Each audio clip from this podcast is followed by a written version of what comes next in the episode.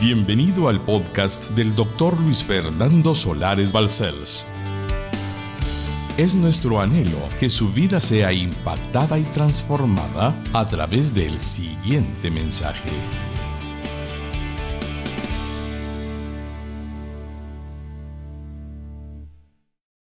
La muerte que no alcanza al alma humana.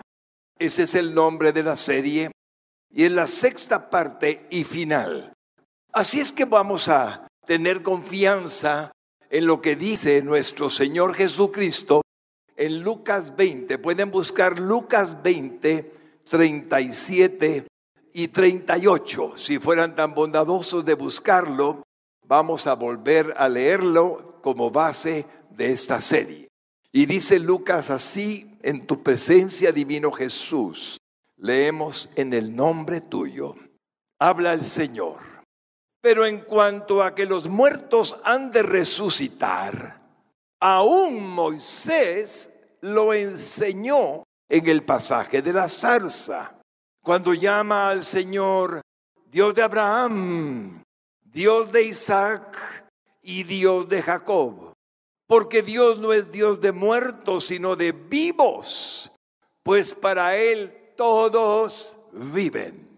Cuando llegamos al punto 4 y vamos a revisar qué es lo que dice el punto número 4, tiene que ver con lo que eran las formas que Dios puede usar para llevarnos a su presencia. Algunas maneras de ser llevados al tercer cielo. Veamos algunas maneras de ser llevados al tercer cielo, es decir, al paraíso, dejando nuestra alma el cuerpo temporal. Noten que son algunas formas que el Señor usa para que vayamos con Él, dejando el alma, el cuerpo temporal, pecaminoso, porque el cuerpo es pecaminoso, y corruptible. Y luego agregué estas palabras.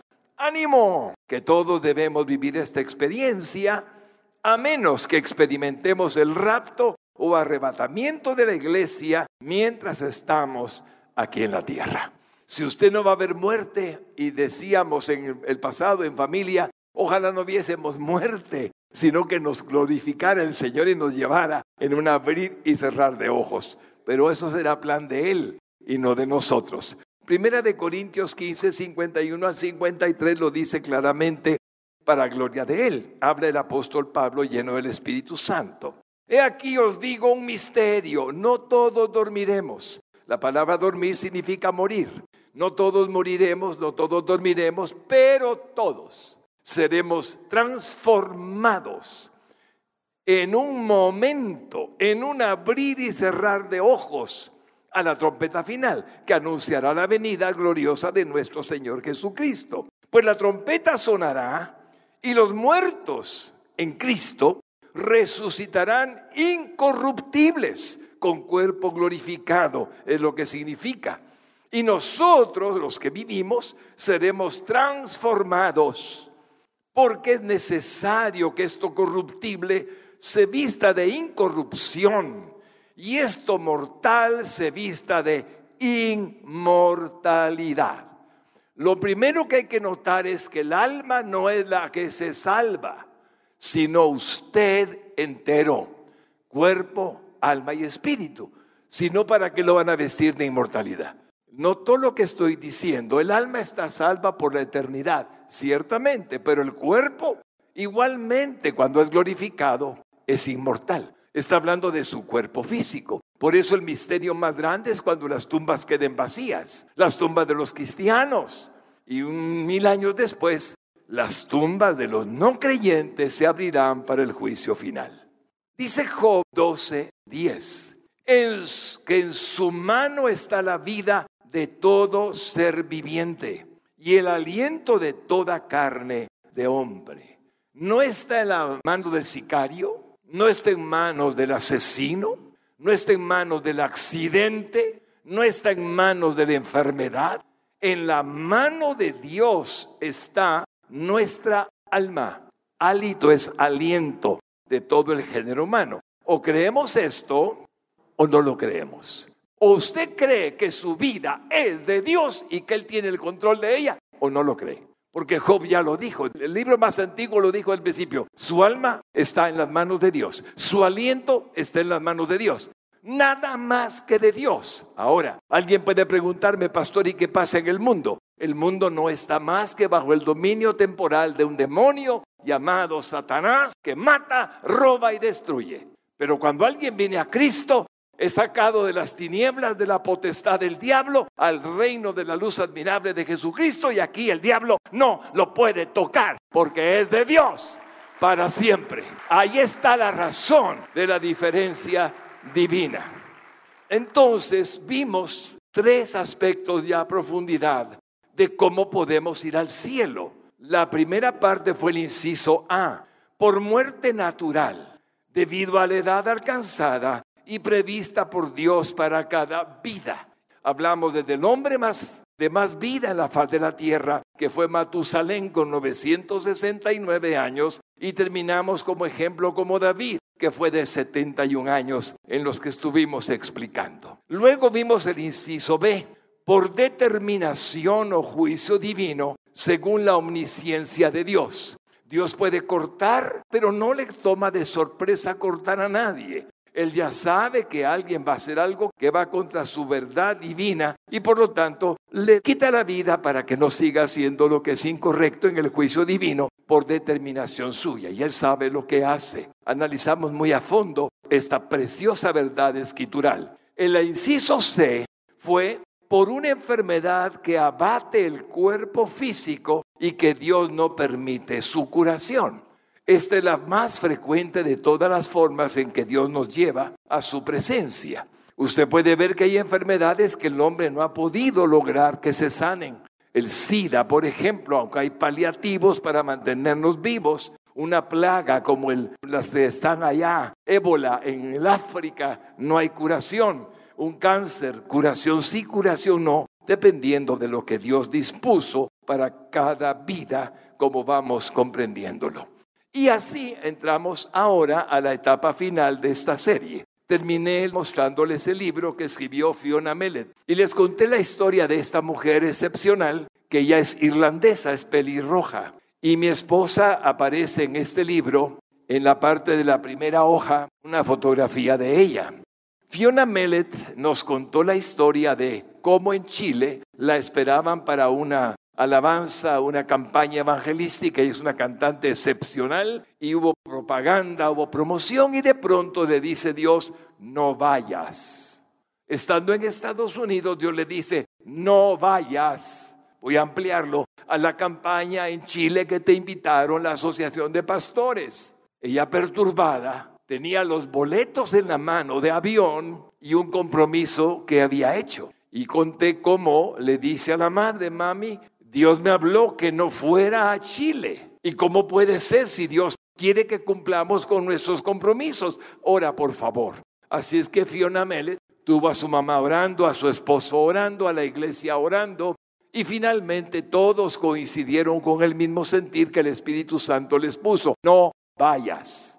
Así es que ella llamó al pastor y le dijo, lo siento pastor, pero no puedo ir.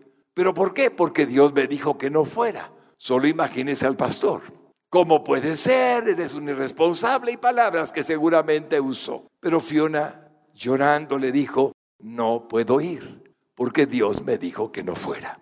Pasados los días, el avión donde estaba su ticket, en el que Fiona debía de volar, se elevó en dirección a Santiago de Chile. Y cuando iba por las selvas de entre Colombia y Brasil, en el Mato Grosso, un avión privado jet piloteado por alguien que también pereció, rozó la parte de abajo del avión de American Airlines. Y al rozar esa parte, quitó y desconectó claves en el manejo del avión. El avión terminó estrellado en la selva. Todos murieron. Cuando el pastor de Chile se enteró, y por cierto Fiona entendió por qué Dios le dijo, todavía no, Fiona, tengo planes para ti. No te puedes ir en ese avión. Así es que cuando el pastor se enteró, le pidió perdón a Fiona. Y le dijo, Fiona, perdóname. Entiendo que Dios es soberano, más importante que cualquier compromiso. Él tiene la última palabra. Y es así como Fiona sobrevivió. Con esa introducción entramos al tema de que es por un accidente, una de las causas por las cuales Dios nos lleva a su presencia, por un accidente mortal que Dios permite en nuestra vida y que nos separa el alma del cuerpo. El nombre de accidente, entre comillas, describe la voluntad soberana de Dios para sus hijos. No olvide que estoy hablándole a cristianos nacidos de nuevo, templos vivos de Cristo. Es solo el método que utiliza para llevarnos con Él. Dios es soberano y nada ni nadie nos arrebata de su mano santa y poderosa. Puede confiar en Él. Él hará lo que Él va a hacer. Puede confiar en Él. En Juan 10, 27 al 30 escuchamos estas palabras preciosas que Jesús nos va a hablar hoy y siempre nos hablará. Mis ovejas oyen mi voz y yo las conozco y me siguen y yo les doy vida eterna y jamás perecerán. Y nadie las arrebatará de mi mano. Mi Padre que me las dio es mayor que todos y nadie las puede arrebatar de la mano de mi Padre. Yo y mi Padre, o yo y el Padre, somos uno. Usted tiene aquí su vida tomada de la mano de Dios. No puede verlo, yo ya lo sé. Pero esto es lo que él dice. Nadie va a arrebatarte de mi mano. ¿Quién puede?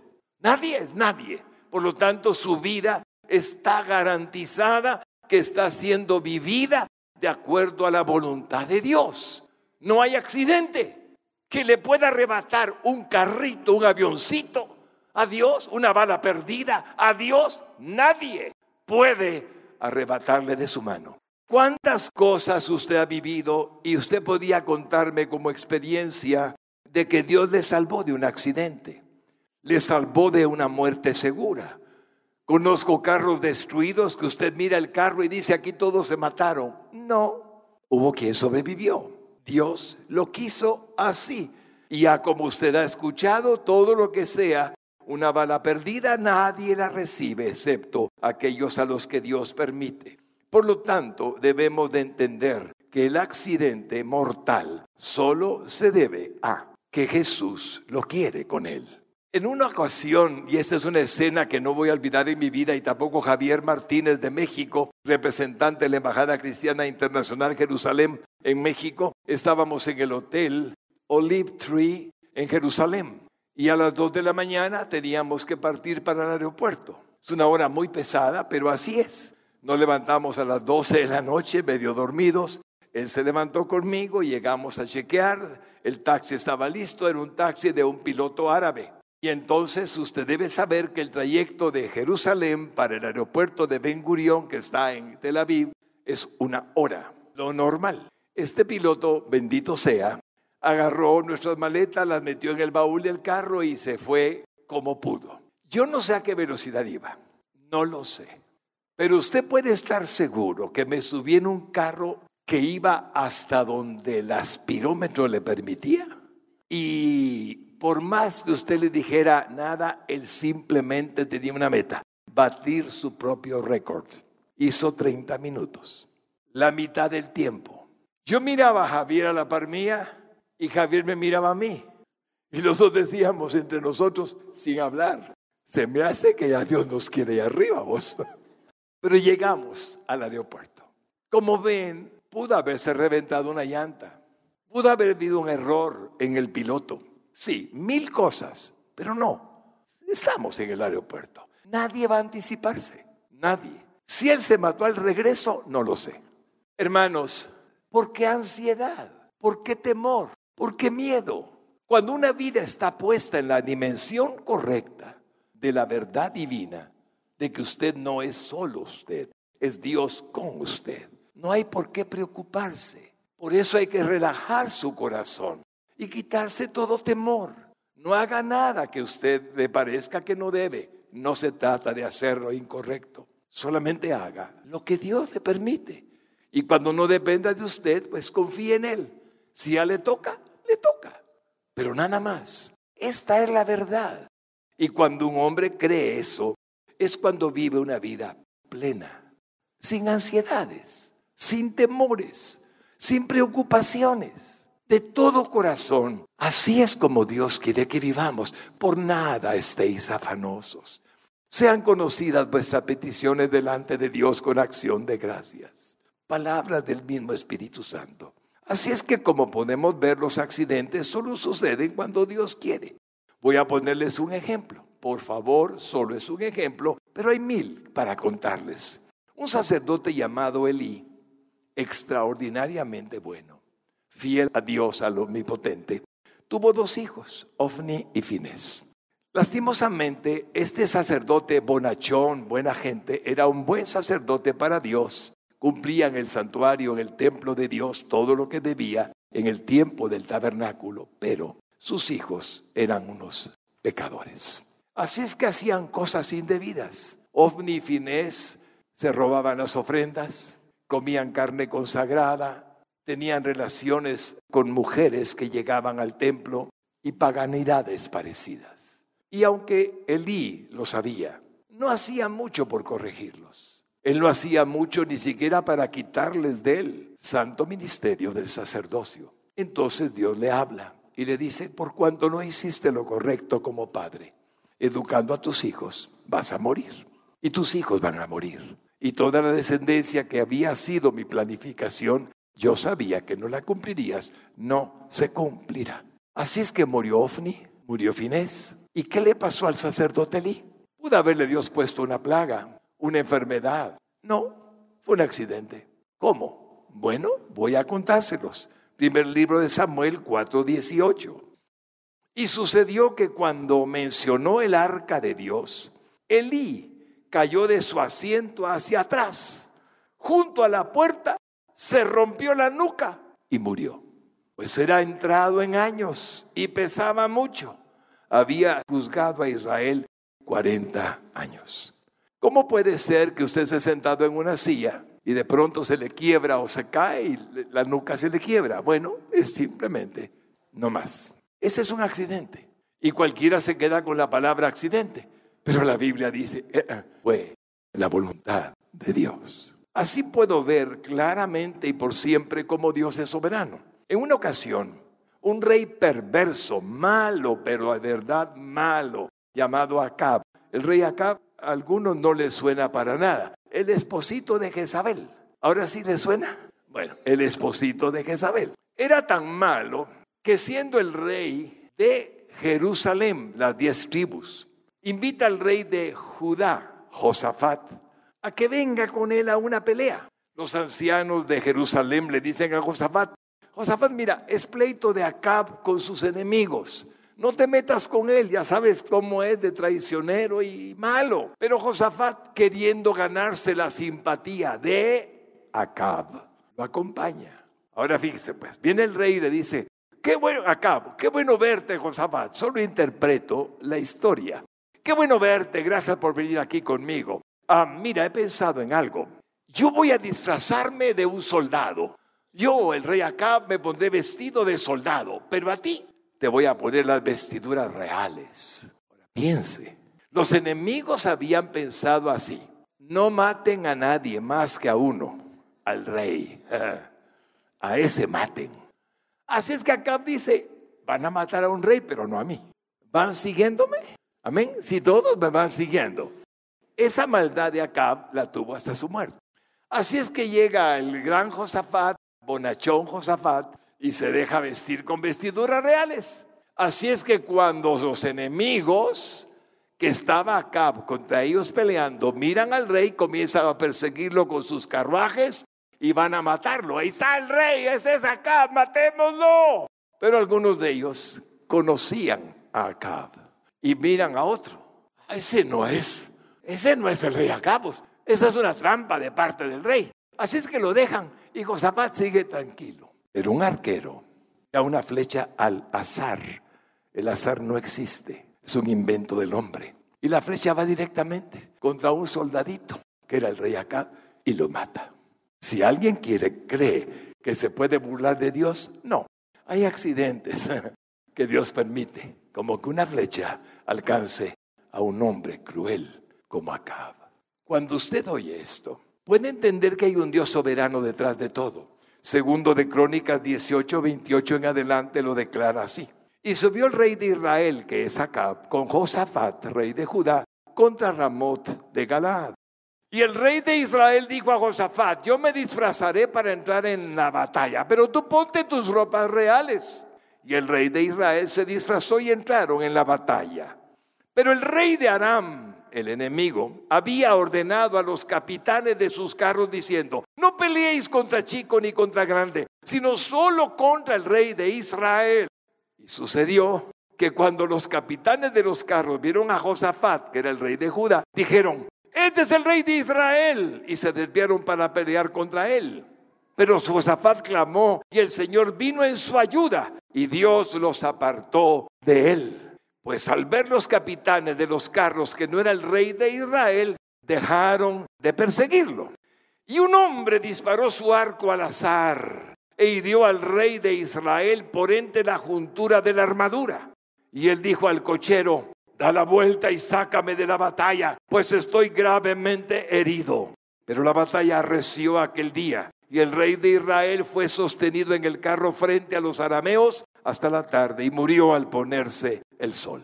No hay nada que Dios no tenga el control. Ninguna flecha va a estar en el corazón de Josafat, ninguna flecha en el corazón suyo, ninguna bala en el corazón suyo, sino solamente aquella que Dios permita cuando llegue el tiempo. Si no es así, nunca llegará. Y moriremos de viejitos, como todos quieren. Hermanos lindos, es claro Dios es absolutamente soberano. El Dios que usted tiene es demasiado grande para hacerlo pequeño. Algunos piensan en la suerte que no existe y cosas parecidas, creando un Dios que no existe, donde pequeña. Dice Job 14:5 estas palabras. Ya que sus días están determinados, el número de sus meses te es conocido y has fijado sus límites para que no pueda pasarlos. Ahí está. Nadie va a pasarlos. Nadie, hermanos, queridos. Y ese es el Dios que tiene. Pero usted puede decir, ala Señor, pero no, no, no. Se ha estado en la serie conmigo. Para mí el vivir es Cristo y el morir es ganancia. Y hermanos lindos, como ven, cuando estamos delante de un Dios vivo, poderoso, omnisciente, omnipotente, omnipresente, nada debemos temer. Una mujer que tenía esa fe era mi esposa. Mi chatía linda era una mujer de fe, completamente segura que su vida le pertenecía a Dios. En una ocasión fuimos a Bolivia a predicar y estábamos en el lago Titicaca, el lago más alto del mundo, un lugar muy especialmente impresionante. Una persona nos dio de comer un pez propio de la región del lago Titicaca y por quedar bien con nosotros, nuestro almuercito de la carpa roja, carpa es pescado, no crea que es una carpa, es un pescado. De la carpa roja eh, se nos alargó el tiempo y todavía nos dice el muchacho, pastor, ¿usted quiere ir a la isla ahí donde está Contiki? El famoso Contiki que hizo una balsa que atravesó el océano, demostrando que se podía atravesar el océano en los tiempos de los incas. Entonces le digo, si se puede, sí se puede, pastor, yo quiero quedar bien con usted. Y venía con nosotros un hermano que era del Ecuador y su esposa. Entonces nos metimos en la lancha y estaba lejos la isla de Contiki. Llegamos a la isla de Contiki, vimos todo muy lindo, muy bonito. La tarde comenzó a caer y de pronto nos dice el que nos llevaba, pastor, vámonos ya, está muy, muy oscureciendo, se decía. Y nos metimos a la lancha dentro de una verdadera pesadilla comenzó el lago Titicaca a embravecerse como se pone el de Atitlán con el Chocomil. Si alguien ha vivido el Chocomil sabe de qué le estoy hablando. Las olas son terribles, el agua se metía a la lancha, estábamos con una lata que nos dio sacando agua de la lancha. La lancha estaba pesada, cada vez más pesada, porque se hundía, las olas venían, la oscuridad se venía sobre nosotros, un viento fuerte y me recuerdo al ecuatoriano que se agarraba de la banca y hacía así porque estaba pensando que se iba a morir. Mientras que mi chatía comenzó a cantar. Y como ella cantó, yo también.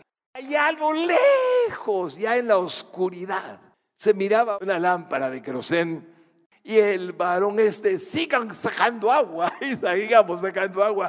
Y se fue dirigiendo a la lámpara. Cuando llegamos al muelle, dice la esposa, que por poco te morís y los matás a ellos. Éramos nosotros.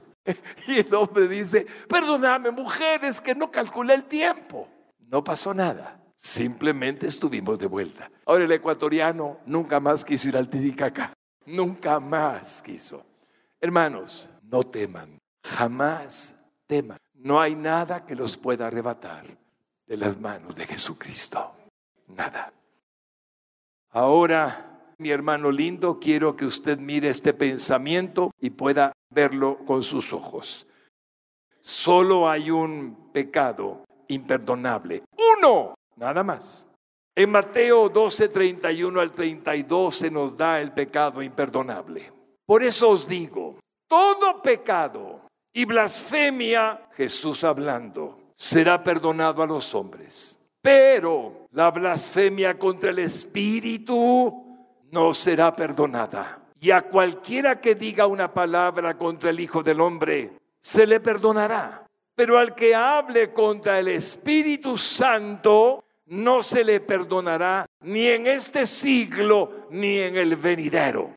Como muchos no leen la Biblia y no vienen a la iglesia, he encontrado a través de mis años de pastorado decirme, llorando, cristianos, pastor, cometí blasfemia contra el Espíritu Santo. Y los veo angustiados porque el diablo les ha hecho un engaño, un engaño terrible de hacerles creer que el haber pensado o dicho o hablado o simplemente en su mente una blasfemia contra el Espíritu Santo los hace perder lo que Dios les ha dado. Póngame atención, mi hermano, porque puede que hoy el Señor le libere para siempre de esa mentira diabólica. Diga conmigo, pero quiero que todos lo digan, porque algunos como que están un poco preocupados. Ya aprendieron que la muerte no se anticipa nunca. Así que tranquilos. Digan conmigo estas palabras. Sí, sí, pueden hacerlo con humildad. Estamos hablando de algo muy importante. Ningún cristiano puede blasfemar contra el Espíritu Santo. El diablo le hace creer que sí, pero no es verdad. Así es que somos libres de ese pecado imperdonable. Esta blasfemia contra el Espíritu Santo, el pecado imperdonable, consiste en negar que el Espíritu Santo es quien puede llevarnos a la salvación que solo se encuentra en nuestro Señor Jesucristo. Usted ya fue salvo. Muy bien, mire lo que sigue. Y se hizo manifiesta históricamente en este pasaje, cuando algunos fariseos le daban a Satanás el crédito por la obra milagrosa de Jesucristo, que el Espíritu Santo había hecho por su medio, diciendo que la bendita actuación del Espíritu Santo era de Satanás. Ahí lo tiene. Los fariseos, mi hermano lindo, históricamente podemos ver, se oponían a lo que Dios quería mostrarle al hombre. Y esto es históricamente el pasaje que la bendita actuación de Cristo milagroso le decían que el diablo lo había hecho.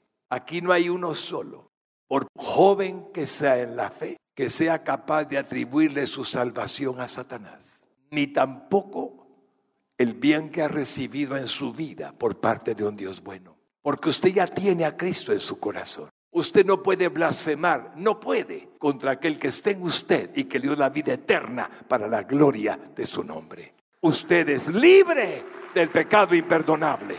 Bendito sea el nombre de Jesucristo. Y por ello, mi hermano, tengo una conclusión preciosa en esta hora bendita. Como ven, todo lo que pudimos abarcar que Él nos permitió, se ha abarcado de profundizar en un tema que es muy importante porque usted es eterno. Quiero que vea Juan 17.3 y allí encontrará el fundamento de lo que significa su final, su futuro. Juan 17.3. Y esta habla Jesús. Y esta es la vida eterna, que te conozcan a ti, el único Dios verdadero, y a Jesucristo, a quien has enviado. ¿Lo lee toda la iglesia conmigo? y esta es la vida eterna, que te conozcan a ti, el único Dios verdadero, y a Jesucristo, a quien has enviado. Usted tiene la vida eterna. Bendito el nombre que sobre todo nombre. Juan 5:24. En verdad, en verdad os digo, el que oye mi palabra y crea al que me envió, tiene vida eterna y no viene a condenación, sino que ha pasado de muerte a vida. Varón lindo, ¿qué siente? ¿Qué hay en su corazón? Mujer bendita, ¿cuál es su sentir? Se da cuenta, no se pertenece a usted mismo. Fue comprado por precio de sangre en la cruz del Calvario. Jesucristo pagó el rescate de su vida que estaba perdida y el Señor le hizo suyo. Se unió con usted por su espíritu y el que se une al Señor, un espíritu, es con él. Y desde entonces usted no se pertenece a sí mismo. Su cuerpo, su alma y su espíritu humano son de Dios. Te pertenecemos, Señor. Somos tuyos, mi Dios. Jamás cambiarás tu plan para nosotros, porque prometiste que aquella buena obra que comenzó el día en que venimos a tu reino, la irías perfeccionando día con día hasta el día glorioso de nuestro Señor Jesucristo. Varón, ánimo. Su vida es libre del acoso demoníaco, de la maldad de las tinieblas. Puede haber opresión, pueden haber pensamientos inmundos, pero no lo pueden tocar porque es templo de Dios en este mundo. Podrán enviarle mil pensamientos, ponerle mil tentaciones, ponerle toda clase de perturbación a su mente. Si usted es débil, puede confundirse. Pero si es fuerte y la fuerza viene de su Espíritu Santo, del Cristo morador de su palabra eterna, la fuerza no es suya, es la fuerza de aquel que en medio de nuestra debilidad nos hace fuertes. No tiene nada que temer. La vida es de Dios y nadie va a cambiar eso. Su vida es de Dios y le pertenece. Amelo. Haga todo lo que pueda por el bien de su santo nombre. Exáltelo, bendígalo, adórelo. Prepárese para que cuando llegue el momento de estar delante de su rostro, vea una sonrisa. La sonrisa preciosa que muchos han dicho que quisieran ver y las palabras maravillosas que muchos han deseado oír. Bien, buen siervo y fiel, en lo poco has sido fiel, en lo mucho te pondré, entra en el gozo de tu Señor. Esa es su vida, mi hermano. Esa es su vida, mi hermana. Tiene la oportunidad preciosa de hacerla resplandecer delante del Dios que hace que su rostro resplandezca en usted. Que su vida temporal sea de gozo, de paz, de fe, de amor, de esperanza, de bondad, de benignidad de mansedumbre y de dominio propio, para la gloria de aquel que le dio la vida eterna, por los méritos de uno solo. Jesucristo es su santo, santo, santo nombre. Te agradecemos, Señor, por la salvación y la vida eterna. Y si algún hombre o mujer estuviera en la iglesia y no se siente, todavía como parte de tu reino.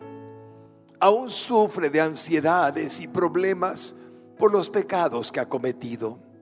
Solamente hay una forma en que se sienta lavado y limpiado, totalmente perdonado, y es creyendo que tú puedes hoy hacer una obra en su vida que Él necesita. Por favor, varón bendito, varona bendita, haré una oración de fe. Solo tiene que repetirla con humildad y Dios hará la obra. Jesús, Jesús, Jesús, te necesito. He oído de ti, pero todavía no has entrado dentro de mi corazón. Sé que eres bueno y hoy me trajiste para perdonarme mis pecados. Solo tengo que pedírtelo y confesarte como mi Salvador. Y hoy me dispongo a hacerlo. Perdóname Jesús todos mis pecados.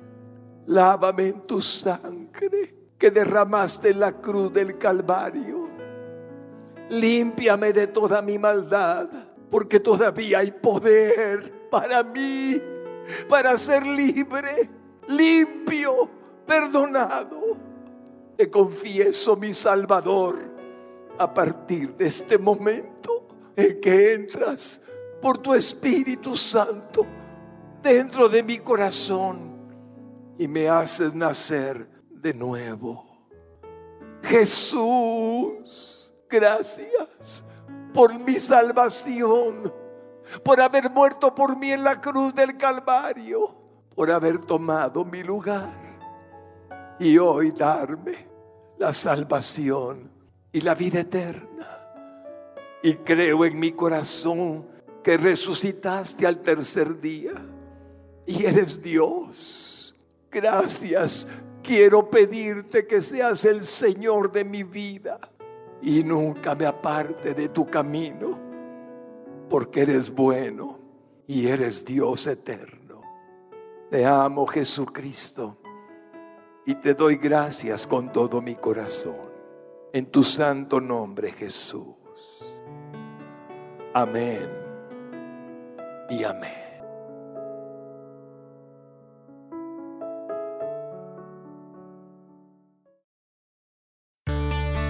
Para más información o ayuda en su vida espiritual, Contáctenos a través de nuestras redes sociales. Búsquenos como Radio Exclusiva GT. No duden en suscribirse a nuestro podcast para más contenido que edificará su alma.